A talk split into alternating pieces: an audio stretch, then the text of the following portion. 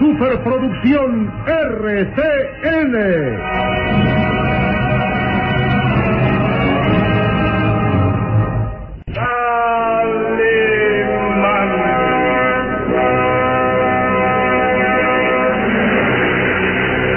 Caballero con los hombres, Galante con las mujeres. tierno con los niños. Implacable con los malvados. Así es, Calimán, el hombre increíble.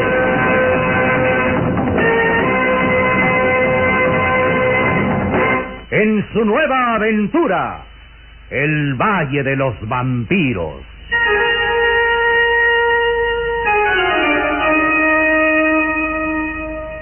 El Valle de los Vampiros. Interpretado estelarmente por la bella actriz del cine nacional, Carmelita González, Eduardo Arosamena, Luis de Alba, Ofelia de la Fuente, Ketty Valdés y como narrador Isidro Olace, e interpretando a Calimán, el propio Calimán, un libreto original de Víctor Fox.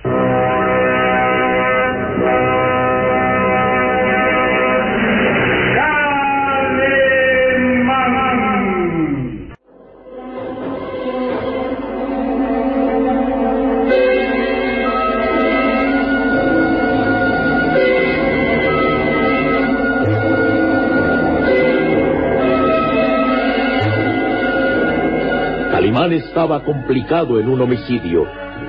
Al acudir a la cita con su viejo amigo Sir Frederick para comprar aquella valiosa esmeralda Romanov sobre la que pesaba una tradición de sangre y muerte en todo aquel que la poseía, Calimán se daba cuenta que la señorial mansión de su amigo se encontraba en tinieblas y nadie respondía a su llamado.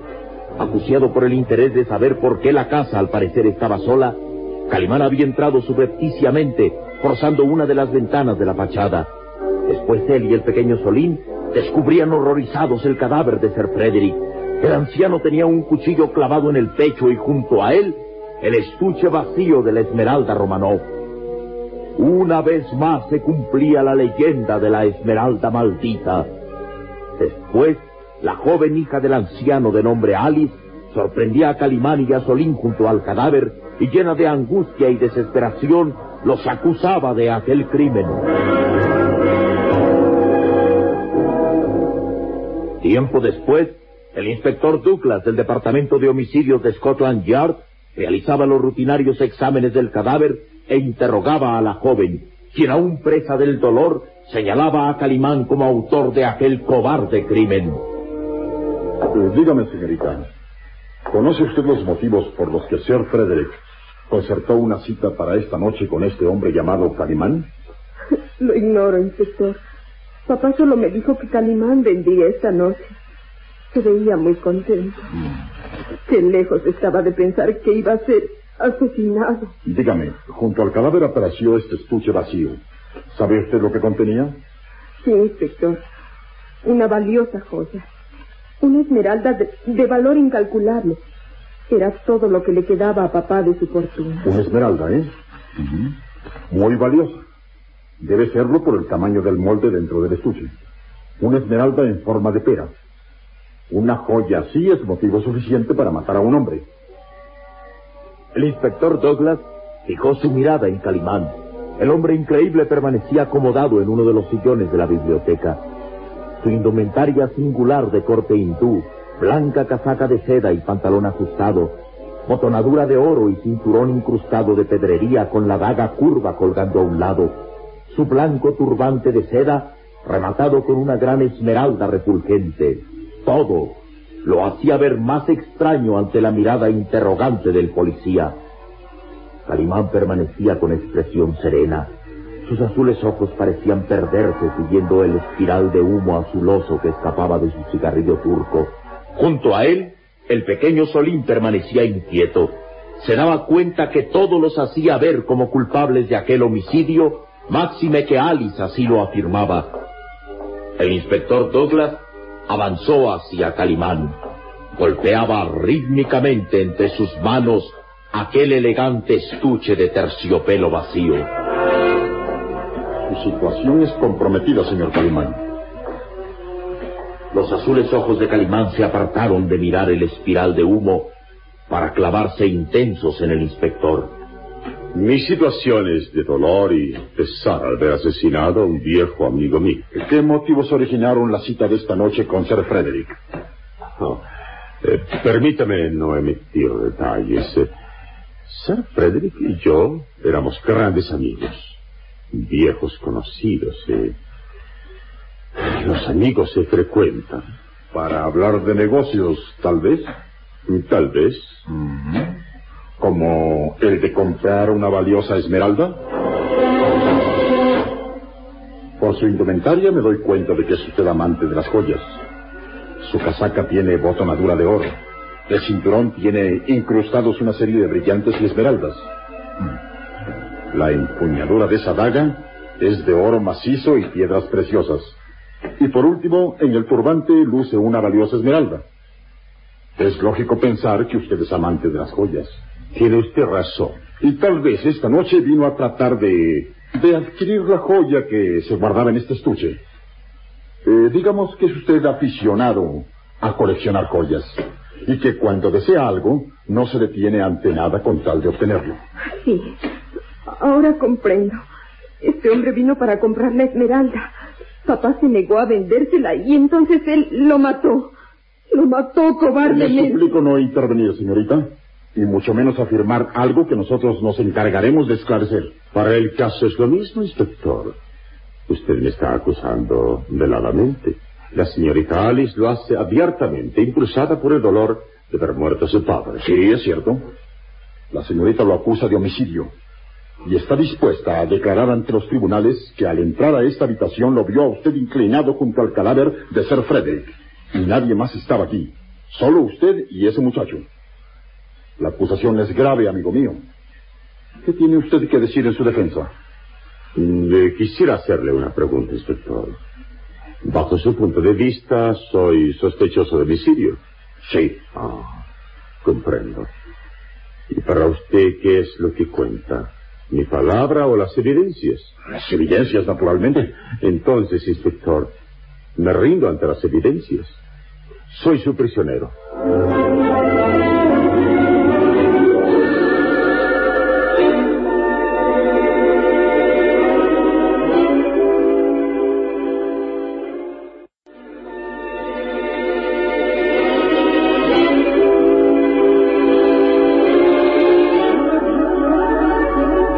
Inspector no acertó a decir palabra en aquel momento. Alice miró con desprecio a Calimán mientras el pequeño Solín abría desmesuradamente sus vivaces ojos y decía quedamente. Calimán, pero te has vuelto loco. Tú puedes defenderte, alegar Serenidad, Solín. Serenidad y paciencia. Mucha paciencia. Recuerda que la verdad es como la luz que se abre paso siempre entre las sombras. Es decir, que acepta tácitamente su culpabilidad. ¿Acepta haber asesinado a Sir Frederick? Por supuesto que no, inspector. No puedo aceptar algo que es totalmente falso. ¿Cómo? ¿Se burla usted de mí? Hace un momento dijo que... Dije que me rendía ante las evidencias y yo su prisionero, pero no acepto haber cometido el delito. Bien, bien. Ya lo aceptará cuando hayamos reunido pruebas suficientes para... ¿Pruebas? Así, exactamente, pruebas. Es lo que debe usted buscar para acusarme de homicidio. ¿Le parece poco haber sido sorprendido junto al cadáver? La declaración de la señorita Alice pesará mucho. Su acusación se vendrá abajo por falta de pruebas, inspector. El haber sido sorprendido junto al cadáver de mi amigo no prueba que yo lo haya matado. A menos que el puñal tuviera mis huellas digitales.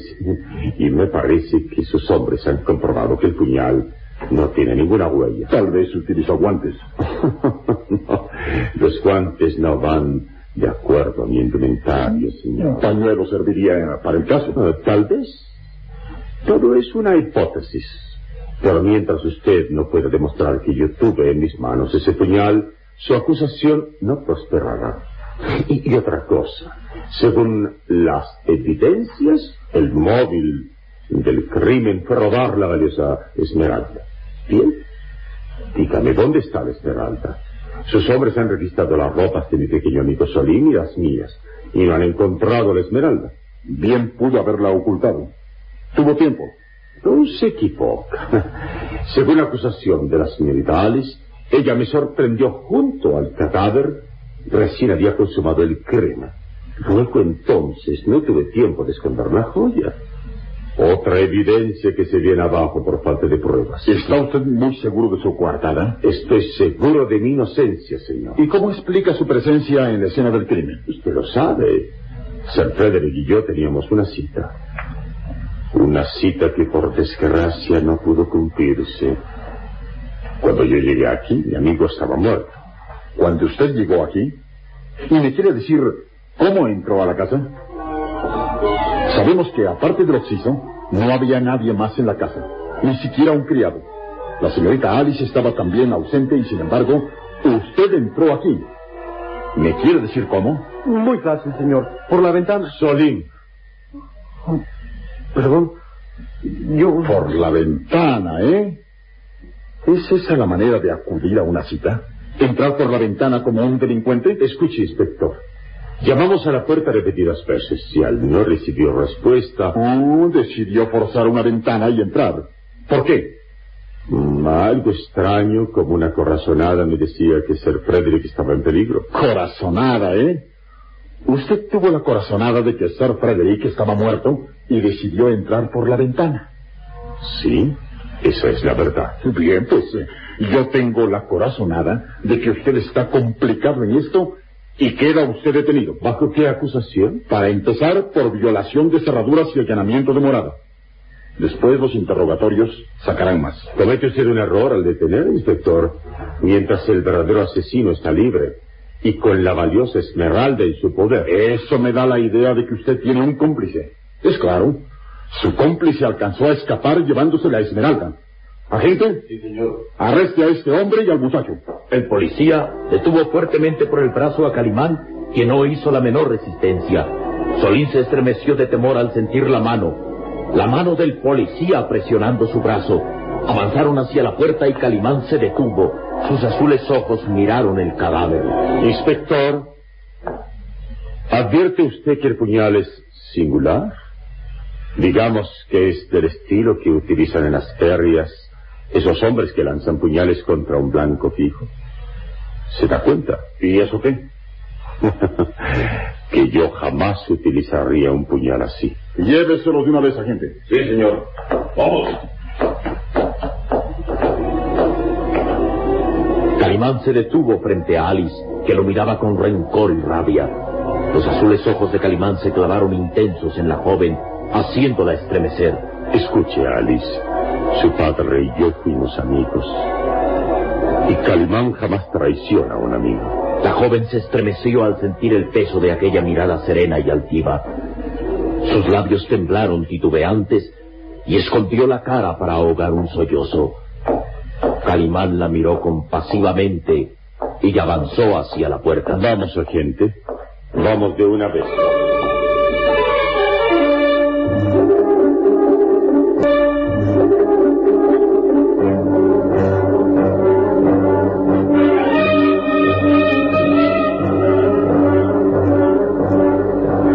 De aquel barrio aristócrata, en el suburbio londinense de Falcon Eagle, en un terreno baldío se levantaba una feria mecánica de juegos y diversiones. Un hombre, un extraño hombre de aspecto miserable, extremadamente delgado y cojeando de la pierna derecha, avanzaba hacia un teléfono público. Lanzaba maldiciones contra la gente que iba y venía divirtiéndose y que lo empujaba de un lado a otro. El lisiado apartaba bruscamente a los muchachos que cruzaban frente a él entusiasmados por los juegos mecánicos. Aquel hombre depositó una moneda en el teléfono y...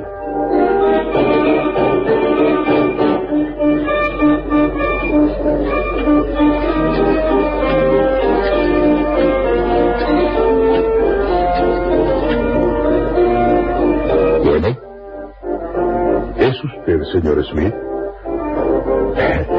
Eh, buenas noches, señor Smith. Eh, sí, habla Mortimer, eh, su viejo amigo Mortimer. Tranquilícese, señor Smith. Ya sé que no debo hablarle a su casa, pero Le tengo una buena noticia. Todo está arreglado. Sí, sí, por supuesto, sin dejar huella. Usted sabe que soy experto con los puñales. No, no hubo testigos. Oh, sí, señor Smith. Tengo lo que a usted le interesa. Ya lo creo que lo conseguí. Aquel hombre deslizaba su huesuda mano hasta uno de los bolsillos de su raído pantalón y extrayó un objeto brillante como un pedazo de cristal verde del tamaño de una nuez. Un pedazo de cristal verde que reflejaba cegadoramente las multicolores luces de la feria. sí, tengo esta maldita piedra en mis manos y debe valer una fortuna. De otra manera, no me explico por qué matar a un pobre viejo. No, no tenga cuidado, señor Smith. Nadie me vigila.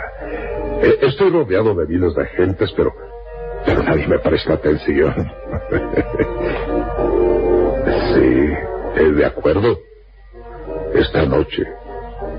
Sí, lo espero en el lugar acostumbrado a la una de la madrugada. Eh, por supuesto que no hablaré del asunto con ¿no? Ah, otra cosa, señor Smith. Traiga el dinero, ¿eh? En efectivo. Tiene que traerlo, ¿entendió? y, y, no quiera pasarse de listo, señor Smith. Recuerde que su amigo Mortimer es muy hábil con el cuchillo. Recuerde, si quiere esta maldita piedra verde, traiga el dinero. Aquel hombre tenía el rostro congestionado por la ira. Las venas azulosas resaltaban en su delgado cuello. Masculló algunas maldiciones.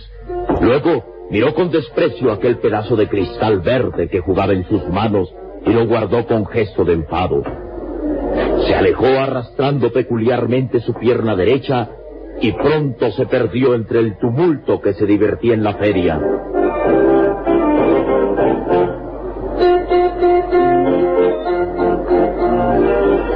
Calimán y el pequeño Solín estaban inmóviles, sentados en el sofá de cuero gris de la oficina del inspector Douglas.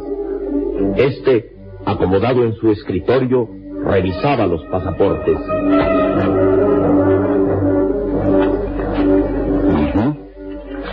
Usted y el muchacho viajan con pasaporte hindú. Bien. Por lo menos sus documentos están en regla.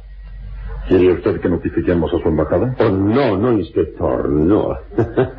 Sería bochornoso para mí. ¿Desea comunicarse con su abogado? Es usted muy amable, pero no deseo ningún abogado. Peor para usted. ¿Agente? Sí, señor. Vigila a los detenidos. Estaré de regreso pronto. Voy a hablar con el médico legista y tal vez pueda recabar mayores informes respecto al caso. No les permita ninguna libertad a los detenidos. Sí, señor, descuide. Espero que no trate usted de hacer una tontería, ¿eh? ¿Escapar? no, inspector. Estamos en un quinto piso.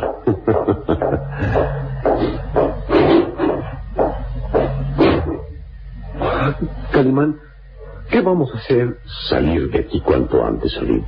No podemos perder toda una noche mientras el asesino anda suelto. Oye, Solín, ¿te has fijado que el policía que nos vigila es demasiado alto? De complexión atlética, más o menos de mi talla. ¿Y eso qué tiene que ver? Escucha, voy a hacer uso de la ventriloquía. Esto va a ser muy divertido, fíjate. Haré creer al policía que hay alguien encerrado en ese closet. Veamos.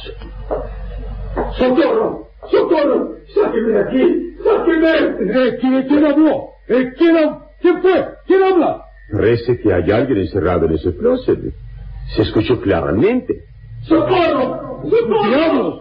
Es verdad. La voz sale del closet. Ese que la policía de Londres encierra a sus prisioneros en un closet. ¿Cómo? ¡Socorro! ¡Socorro! ¡Voy! ¡Por favor! ¡Es inhumano encerrar a un hombre en un closet! ¡Socorro! No puedo creerlo. Debo cerciorarme.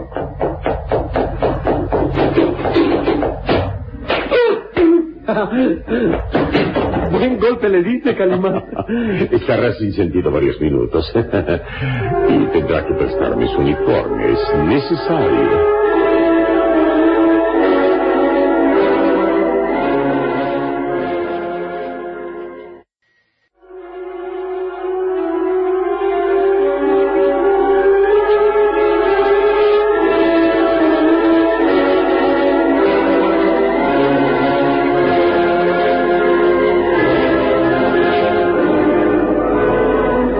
Habían transcurrido dos minutos. El policía estaba encerrado en el closet y ante los asombrados ojos de Solín, Calimán se había caracterizado como el policía. Ajá. El uniforme me queda a la medida. ¿Qué tal, Solín? Asombroso, señor. Eres igual que el policía que está ahí encerrado en el closet. Pero... Ahora, muchacho, pide socorro. Pero con todas tus fuerzas. Anda. ¿Socorro? Sí. Sí, señor.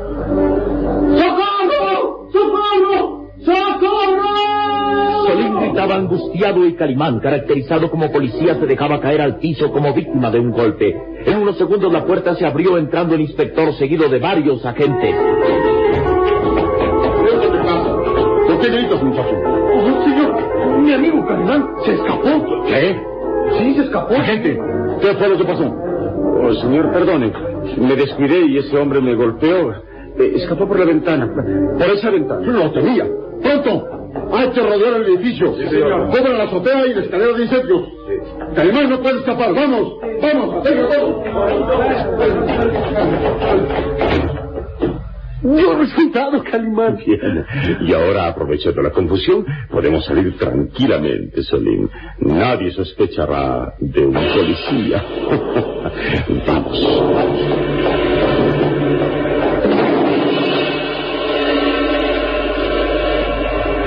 Encontrará la pista del asesino. ¿Quién es el hombre de la pierna derecha baldada? ¿Quién es el misterioso señor Smith? ¿Seguirá cumpliéndose la maldición de la Esmeralda Romanov?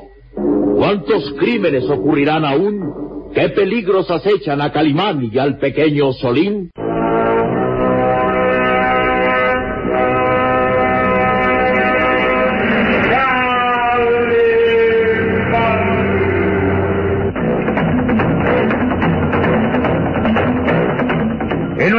Próximo programa habrá más emoción y misterio en el Valle de los Vampiros. Y recuerde, donde se haya una injusticia que reparar, o la emoción de una aventura, o la belleza de una mujer, ahí está.